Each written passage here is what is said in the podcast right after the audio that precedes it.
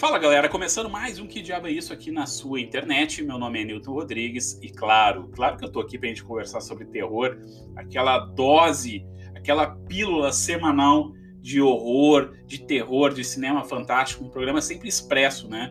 Nada de aqueles programas de uma hora, uma hora e meia, duas horas, não. Meia hora no máximo aqui, tá feito o carreto e a gente fez o papo da semana. Como é que vocês passaram? Passaram bem essa semana? Estão vivos? Estão sobrevivendo a esse país caótico? Vamos que vamos, né? Não tem outra opção. Galerinha, antes de entrar no, no tema da semana, que eu acho muito, muito interessante, faz muito tempo que eu queria fazer esse programa, porque é um negócio que eu acho muito engraçado, ao mesmo tempo bizarro e criativo, que são as teorias, né? Teorias aí que os fãs, que as grandes comunidades de fãs de grandes franquias inventam para os seus filmes favoritos, né? E essas teorias são tão malucas, tão malucas que por algum até faz um sentido, cara, por incrível que pareça. Então são teorias extremamente bizarras que vai na contramão aí do roteiro do filme propriamente dito e sempre deixa aquela pulga atrás da orelha, né? Será que o filme está falando sobre outra coisa e não é sobre isso, cara? É isso que a gente vai falar no programa de hoje. Mas antes, eu quero dar um toque aqui para vocês. Vocês devem estar ligados que semana passada eu entrevistei o Daniel Gruber, que é o meu conterrâneo aqui, né, escritor, está lançando o seu A Floresta, um folk horror muito, muito legal. Então rolou esse papo semana passada. É o último programinha aqui. Volta um programinha e assiste, uh, escuta, né? Melhor dizendo, se não escutou, que tá valendo muito a pena.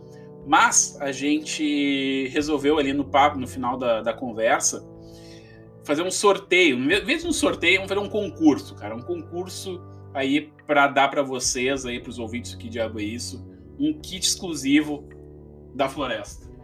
Claro que além do livro, tu vai encontrar ali um conto exclusivo, que não tem a venda em nenhum outro lugar, só encontra nesse kit. Tem adesivo, tem marcador de página, que mais? Tem cards com ilustrações ali dos personagens do livro. Tem, ah, e tudo isso dentro de uma sacola que é muito estilosa, com a capa ali, muito legal. Então coloca para fora aí teu lado escritor, responde a pergunta que dia 1 de julho, o próprio pai da criança, né, o Daniel Gruber, vai escolher a dedo a melhor resposta para a gente dar de presente esse kit muito, muito foda do livro A Floresta. Beleza, galera? Então vamos para o tema da semana, que é um tema que eu já estava horas aqui para trazer para vocês. E toda vez que eu me deparava com uma teoria aí na internet, navegando na internet, eu né, despertava aquele cara, preciso levar isso para o programa. E cá estamos, né? É muito curioso perceber como os fãs, né, têm aí um, um trabalho árduo de criar uh, a sua própria mitologia dos filmes e das sagas, etc. Né? E isso fica muito claro aqui nessas teorias, são teorias muito, muito, muito loucas de coisas que estão ali talvez subentendidas dentro do roteiro. São coisas, mensagens subliminares que, que têm a ver com outros assuntos, não diretamente com o que o roteiro está se propondo a falar ali. Então eu trouxe algumas teorias muito, muito criativas, barra bizarríssimas, que eu quero compartilhar com vocês. Provavelmente vocês algumas já, já sabem, já conhecem, mas acho que vale a pena aqui a gente relembrar junto. E a primeira que eu quero trazer para vocês, eu acho a melhor, cara. Tem a primeira e a última, eu acho as melhores aqui. Jogos Mortais, né? Uma das franquias mais famosas aí uh, do horror moderno, né? Na verdade, desculpa acabar com o sonho de vocês, é uma continuação de Esqueceram de Mim, cara. É, tava na cara, tava na cara isso aí, tava na nossa cara o tempo todo. Olha só, olha, olha as ideias. Os fãs levantaram essa questão que o Kevin McAllister, né, que é o personagem lá interpretado pelo Macaulay Culkin nos filmes do Esqueceram de Mim, ele ficou traumatizado, tão traumatizado com aqueles eventos do primeiro filme, né, que ele cresceu com isso na cabeça e virou o Jigsaw mais tarde. É, cara, ele virou o Jigsaw e não é à toa que isso aconteceu. Os fãs, claro, têm uma explicação para tudo. Não sei se vocês lembram, né? As armadilhas do, do Kevin não matavam os seus, os seus algozes, né? Sempre feria, né? Não, não, não, não ia para os finalmente, né? A mesma coisa o, as armadilhas do Jigsaw. principalmente lá no, no, nos três primeiros filmes, né? Que eram armadilhas não letais, era para mais para dar uma, uma lição aí para seus para suas vítimas. Então é muito curioso esse link que os caras fizeram entre jogos mortais, cara, e uh, esqueceram de mim. É muito doido. E o negócio é tão louco, tão louco, que até o Macaulay Culkin entrou nessa, nessa doença aí. Há uns anos atrás ele gravou um videozinho pro YouTube. Digita ali, cara, o, o vídeo se chama Just Me in the House by Myself. É um vídeo bem rápido em que ele meio que entra nesse, nessa doença aí. Ele fica meio dizendo que talvez pode ser um psicopata, que talvez ele seja um cara aí que faz uh, coisas malignas por causa, né, que cresceu traumatizado, etc. Enfim, cara, dá uma procurada aí nesse vídeo que vale muito a pena e só coloca mais lenha na fogueira dessa teoria muito louca, né? Outro filme que é o queridinho aí do pessoal, que é o Arraste-me para o Inferno, né? Talvez tenha sido o último filme dirigido pelo Sanheim, né? Pelo menos de, em termos de, de direção, né? não um filme produzido e tal. Mas o, o Arraste-me para o Inferno, ele é um filme, apesar de ser horror, ele tem muito aquele, aquela característica do, do Sanheim de, de humor, né? Aquele humor ácido, aquela coisa escrachada, assim, que vinha desde o The Evil Dead.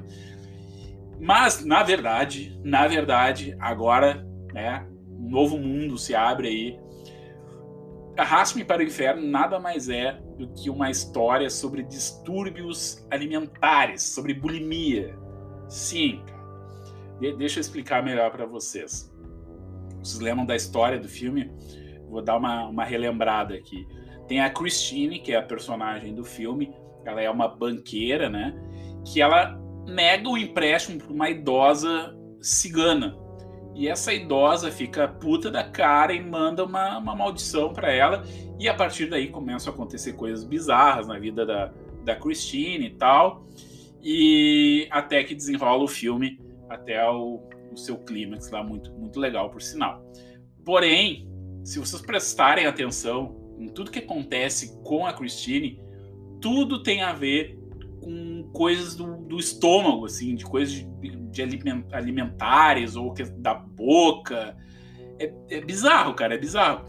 Ela é atacada na boca, ela tem coisa enfiada na garganta, vômitos, e atacada por vômito. E, e, e tem uma parte, inclusive, que corrobora para essa história toda, que ela tá falando com os personagens lá, e ela diz que ela era gordinha né, na infância e até ganhou um concurso que, que ela ganhou um apelido de Miss Suína, né?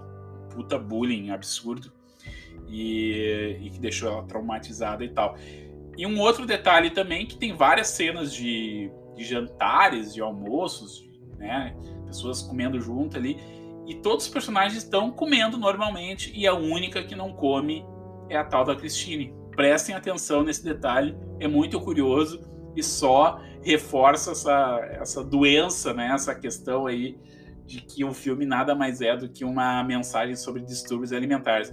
Essa aqui eu já acho meio forçado na real, assim, sabe? Mas, enfim, né? Dá para extrair qualquer significado aí, se tu quiser, dessa história toda. Cara, esse aqui, esse aqui é muito doido. É muito doido. Estão ligados Bruxa de Blair, né? Um dos filmes mais famosos aí do, do subgênero do do found footage, não é um filme sobre bruxas, sobre maldições. Uma, é um filme, agora coloquem uma, uma trilha dramática, sobre viagem no tempo. Mais especificamente sobre fendas temporais. Sim, cara. É, olha, olha as ideias. Os fãs, né, pegaram ali a trama, tal, não sei o que, blá, blá, blá, e estão falando, estão falando que aquele bosque, aquela floresta onde os, os jovens lá se perdem e tal, eles estão, na verdade, perdidos em um looping temporal. E eles não conseguem sair da floresta por causa disso. E a maior evidência dessa teoria é que a casa que eles encontram lá no finalzinho do filme é, foi queimada, toda, toda a casa foi queimada até o, né, a fundação da casa, na década de 40. Isso segundo um documentário chamado The Curse of the Blair Witch, que foi exibido no Sci-Fi Channel, né? E, e, tem toda essa história, toda essa mítica aí, que na verdade eles não conseguem, quando eles estão querendo sair, quando eles estão prestes a sair, eles voltam e caem no, mais ou menos nos mesmos lugares, na mesma, quase nos mesmos cenários, na mesma floresta. Então eles ficam repetindo aquele aquele martírio em looping, né? E isso reforçou essa teoria que, na verdade, Bruxa de Blair é uma ficção científica, cara. Olha que, que doido, né? E não sei, cara, com certeza, eu acho que com certeza, né? Mas 70% de certeza isso não estava nos planos originais lá dos, dos produtores, mas essa teoria ganhou tanto fôlego com o decorrer dos anos, né? Que naquela sequência barra reboot de 2017, eles usaram um pouco dessa teoria, uh, mais como um easter egg, assim, né? Como um, um, uma piscadinha para os fãs, assim, que dentro da, daquela floresta ali desse filme de 2017, eles dizem ali que tem, parece que tem uma coisa de errada com o tempo ali, o tempo corre diferente dentro do bosque, enfim. Na verdade, uma, uma pequena referência aí a essa teoria muito louca que, que os fãs criaram e os produtores dessa nova versão deram uh, continuidade, né? Cara, outra aqui que eu essa aqui eu acho muito divertida, na verdade. Essa aqui é mais da, de quem é mais old school, assim, né? Vamos dizer. Vocês estão ligados no Twin Peaks, aquela série maravilhosa do David Lynch, né? Que marcou a época na TV. E tem o tal do Bob, né? O Bob, que é um vilão, um personagem que aparece ali, um espectro que aparece na série em alguns episódios. Olha a teoria, que na verdade o Bob de Twin Peaks e o Pennywise e o Pennywise, nosso querido e amado Pennywise de It, a coisa, na verdade eles são a mesma pessoa. Olha as ideias, cara. Porque o Bob o Bob, uh, ele, ele, ele é um ser sobrenatural, né? Um imortal, assim como como Pennywise também é, ele é uma criatura imortal, né? E tem uma parte do livro do It, a coisa, vocês lembram? Que uma menina chama o Pennywise de Robert, e daí entre aspas, Bob. Robert Bob Gray, né? Pode ser uma coincidência? Pode. Mas é que fato é que nenhum envelhece, né? E eles podem também mudar de forma, mudar de corpo, e, e eles também têm uma, uma são uma, uma entidade sobrenatural, né? E, e o It, lá do Pennywise, ele vem de um, de um lugar chamado Macroverso, que é esse universo aí que o Stephen King criou, da origem dessas grandes criaturas, esses grandes deuses aí da, da, uh, da bibliografia né, do, do, Stephen King. Enquanto o Bob, o Bob do Twin Peaks, vem de um universo chamado Black Lodge, né? Black Lodge. Claro que não, talvez não signifique que seja o mesmo, o mesmo lugar, mas é uma coincidência que também, né, sejam dimensões, dimensões uh, fora do nosso universo, enfim, que mais ou menos se conversam entre si, tem uma certa coincidência, e os dois também se alimentam de medo, de sofrimento, e são dois personagens uh, muito marcantes, assim, né? Tem esse aqui é interessante, assim, porque eles têm uma certa similaridade, né? Olhando assim de assim bem de forma bem crua, assim, até tem um certo um certo sentido, sim, né? Eu acho legal, cara, acho legal. No, no, no máximo, assim, talvez o, o David Lynch tenha feito uma grande referência, né? Uma grande homenagem ao Stephen King. Outro filme, cara, que eu acho muito legal, é um filme antigão, teve a sua versão de 2005 pelo Johnny Depp, que já é assustador por natureza, né? Tô falando da Fantástica Fábrica de Chocolate mas eu tô falando da, da Fantástica Fábrica de Chocolate original, né? A original mesmo. lá com, com Gene Wilder e tal. Mas na verdade, cara, na verdade, a Fantástica Fábrica de Chocolate é uma alusão ao inferno. Sim, sim. Bom, não precisava ser ter essa alusão, porque o filme por si só já é mega assustador, né? Mas olha só de onde é que vem essa história. As pessoas são levadas, né, da, da fábrica de chocolate a diferentes salas, né, diferentes lugares para fazer uma, uma, certa tarefa, né?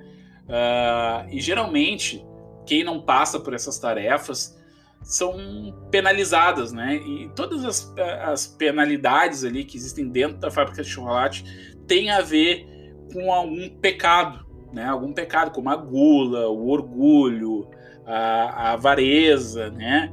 As crianças ou, ou explodem ou desaparecem e sempre porque elas têm aí um, um lado maligno, assim, né? Digamos, e elas são penalizadas por isso e, e, e, e, por isso elas não ganham lá o tal do, do grande prêmio final que é ficar com a fábrica, né?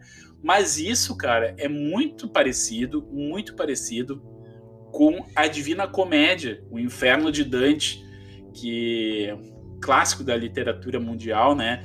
Que falam ali dos nove, dos nove círculos do inferno na Divina Comédia e que cada parte ali desses ciclos do inferno representa uma punição, um pecado aí para os pecadores, né?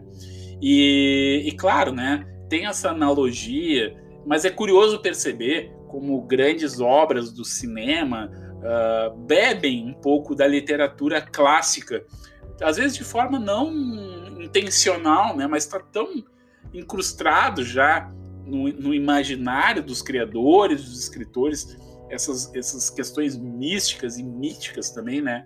Como, e eu falo isso dos clássicos, né?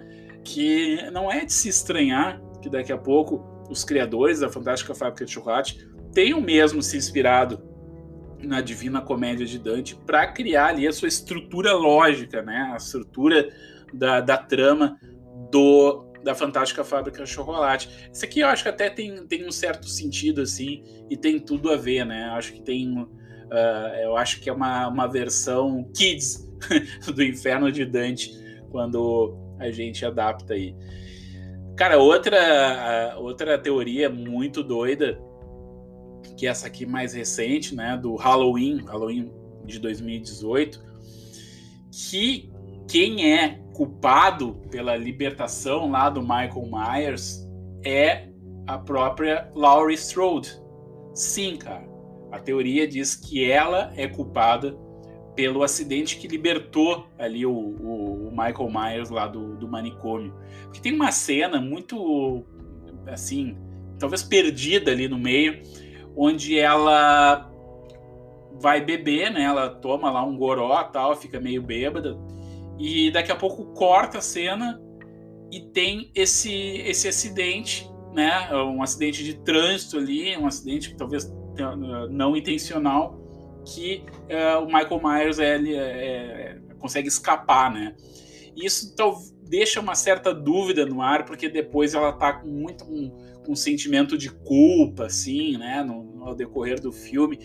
E, e os fãs levantaram essa bola que talvez a Laurie Strode seja a culpada pela, pela libertação, né? Pela fuga do Michael Myers. E é curioso, cara, é curioso, mas eu acho que isso aí, nesse caso, é uma, só uma puta de uma coincidência. E... Mas é legal, né? É legal ver essas teorias e ver como gera conteúdo mesmo, né? Gera debate, gera uh, troca de ideias nesses né? filmes, né? Mas eu quero saber de vocês, cara. Vocês acham que alguma dessas teorias tem sentido? ou é só coisa da cabeça dos fãs, ou tem alguma outra teoria que não apareceu aqui no programa de hoje. Comenta aqui embaixo, vamos trocar essa ideia, compartilha esse programa também, e se tu gostou, né, né indica aí para os amigos, segue a gente lá no Instagram, arroba que diabo é isso, arroba que, né, só a letra Q, diabo é isso, sem acento, sem nada. Beleza, galerinha? Então esse é o programa da semana, a gente se vê semana que vem, mais um Que Diabo é Isso. Beleza? Grandes filmes, ótimos filmes e boas leituras. Tchau, tchau.